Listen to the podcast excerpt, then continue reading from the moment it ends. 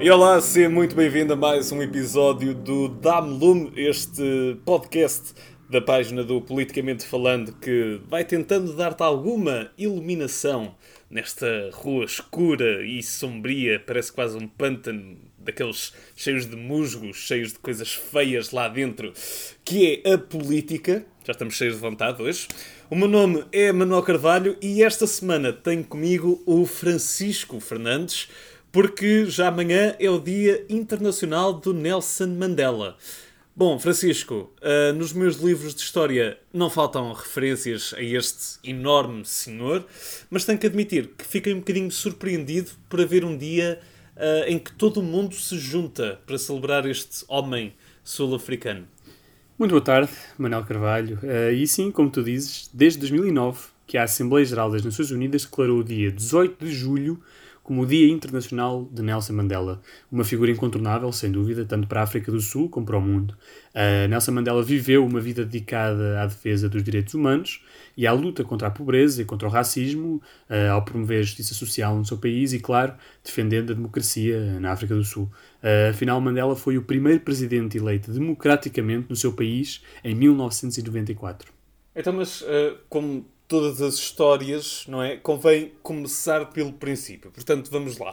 Uh, até porque eu acho que nós só conseguimos mesmo compreender todo este legado que está ligado a Nelson Mandela, que é uma coisa realmente não só enorme, mas de maior interesse, uh, se também percebermos como era a África do Sul antes dele.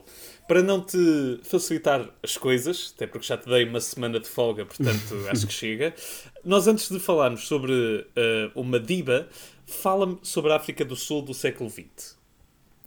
Bom, uh, antes da eleição de Nelson Mandela, a África do Sul era governada por um regime segregacionista.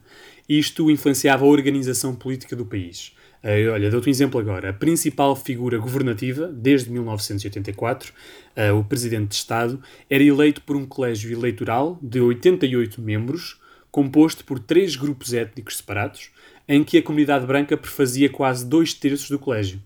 Uh, todos estes eram membros do Parlamento, que funcionava com três câmaras separadas, também separadas, e também desde 1984, nessa lógica de divisão racial em que o país vivia, cada uma para representar uma parte da sociedade.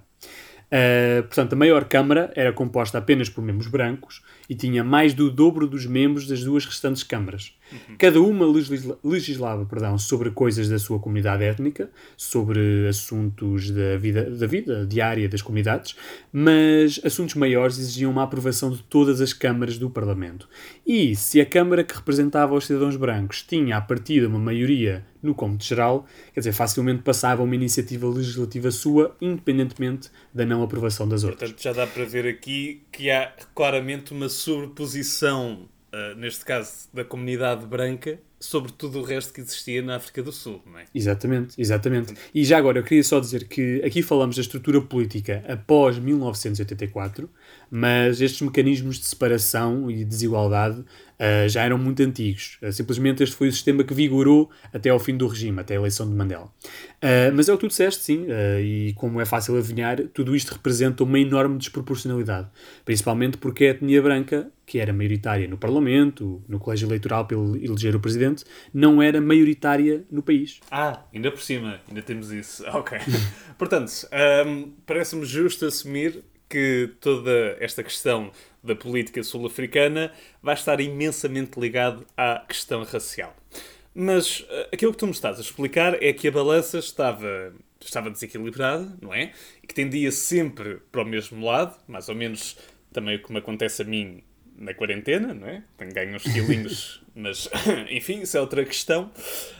Um, mas diz-me, como é que como é que como é que era organizado depois de todo este jogo? Isto simplesmente foi durando assim? Sim, de certa forma. Uh, por exemplo, uh, eu faço uma pergunta. Se o colégio eleitoral, como eu disse há bocado, que elegia o presidente, era também desproporcional, com uma maioria branca, quem é que tu achas que se ia beneficiar? Uh, quer dizer... É uma pergunta difícil. Um... É difícil, mas... Tem opções. mas a, a resposta, na verdade, quer dizer, era simples para aquelas pessoas. Era a comunidade branca e, quer dizer, e principalmente o principal partido que a representava. E isto era um jogo que era muito difícil contornar. Uh, porque, é assim, quando nós falamos da questão de, das eleições não democráticas na África do Sul, uh, é preciso deixar claro que todas as comunidades podiam votar isso é verdade, de facto podiam votar, mas eles podiam votar para a sua própria Câmara Parlamentar. E como não votavam em pé de igualdade, porque os cidadãos brancos tinham direito a mais representantes, o voto não tinha a mesma importância.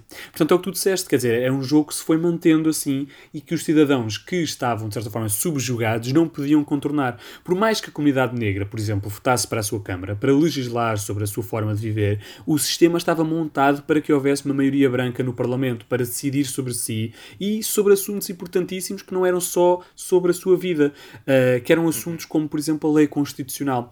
Ou, pior ainda, para que o líder da nação eleito fosse sempre da comunidade branca, neste caso do principal partido a representá-la.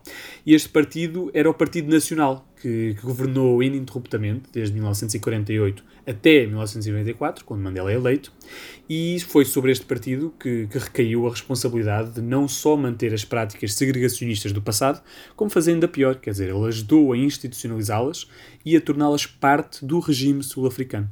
Portanto, é, é, nesta, é neste período que tu disseste agora, portanto são quase 50 anos, não é? Uh, que temos o tal apartheid, que é já um conceito com que toda a gente uh, deve conhecer, não é? Pelo menos eu acho que o termo não, não é novo para quase ninguém. Mas eu tenho que te admitir que, apesar disso, eu também nunca, nunca o compreendi muito bem. Não sei se me podes ajudar com isto. Posso. Uh, como eu, tudo o que eu disse até agora, o apartheid, de certa forma, explica e, e, ao mesmo tempo, é justificado por tudo isto. O apartheid foi montado sob aquela lógica que eu falei de desenvolvimento separado. Cada comunidade étnica faz a sua vida no país separadamente. Ora, isto era apoiado e executado por uma minoria branca a governar, pelo que é óbvio que o desenvolvimento não era igual para todos, nem havia sequer igualdade entre as comunidades separadas. Pelo contrário, se quisermos definir o apartheid, e isto é importante, uh, porque falamos também do nome que foi cunhado pelo Partido Nacional, por aquele partido que eu disse que governava, temos que abordá-lo como uma política. Não, quer dizer, não era apenas uma prática social das pessoas, era algo institucionalizado. Uma política que definiu áreas residenciais e profissionais para cada grupo étnico, por exemplo, nas quais os membros dos outros grupos não podiam viver, não podiam trabalhar, não podiam ter propriedades. Uh, e a segregação do apartheid foi maior, estendeu-se à saúde, estendeu-se à educação, estendeu-se a outros serviços públicos que eram separados, uh, mas que, cuja qualidade não era igual para todos. As comunidades brancas tinham, por exemplo, serviços muito melhores.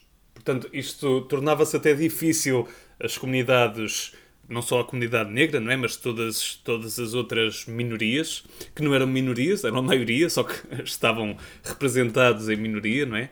Uh, ficava ainda mais complicado eles darem a volta à situação. Estava tudo, estava aqui um sistema de tal maneira montado que eles não conseguiam, mesmo que quisessem muito, uh, acabar com as coisas. Exatamente. Mas, Francisco, por amor de Deus, dá-me boas notícias. Eu sei que nós tratamos sempre temas complicados, mas é preciso algum positivismo no mundo. Nelson Mandela entrou aqui como um super-herói para resgatar a África do Sul, ou nem por isso? Sim, de certa forma. Não só ele, é importante dizer, mas Mandela foi sem dúvida um dos responsáveis por pôr fim ao regime do apartheid. Uh, não fosse ele até o primeiro negro a ser eleito presidente da África do Sul, quando o Parlamento Sul-Africano aprovou, também pela primeira vez, eleições multirraciais em 1994, portanto, eleições universais. Uma pessoa, um voto para o mesmo Parlamento. Ora, nestas eleições, o partido Nelson Mandela conquistou 62% dos votos e foi por isso também a primeira pessoa a ser eleita por todo o povo sul-africano. E, quer dizer, isto foi o culminar da queda do apartheid, que já tinha sido abolido num referendo no qual apenas cidadãos brancos votaram e era muito contestado internacionalmente. Então e porquê Nelson Mandela? Tu já disseste que não foi só ele, mas a verdade é que ele foi a cara da luta contra o apartheid, não é? Pelo menos eh, na África do Sul, claro. Mas porquê ele?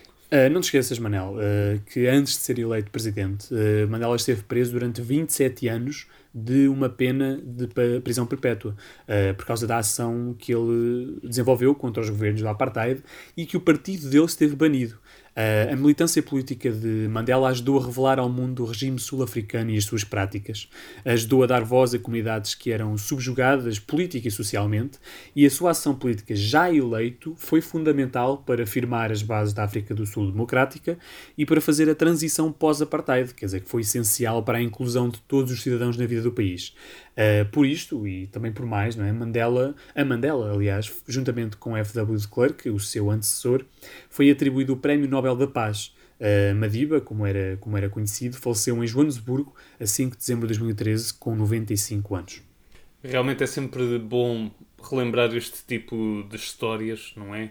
Principalmente de Nelson Mandela, aqui na véspera do Dia Internacional em sua honra, ele que foi também um dos maiores nomes da defesa dos direitos humanos e acaba por ser inspirador, não é? Lembrar também aqui a importância do que ele ajudou a construir, porque realmente nem sempre foi assim. E também é bom termos essa noção para não tomarmos tudo como garantido. Bom, Francisco, já estamos aqui a bater no nosso tempo. Muito obrigado por teres, uh, por teres ajudado, por nos teres explicado aqui o que é o apartheid e como é que Nelson Mandela mudou a África do Sul e o mundo também, de certa forma. E espero contar aqui contigo também na próxima semana, claro. Obrigado, eu, Manuel. De resto, para quem nos ouve, obrigado também por teres ficado desse lado. Se quiseres saber mais novidades ou quiseres tirar alguma curiosidade sobre este tema ou sobre outro relacionado com a política nacional e internacional, passa na nossa página do Instagram, Politicamente Falando PT, e nós vemos-nos no próximo episódio. Obrigado e até à próxima.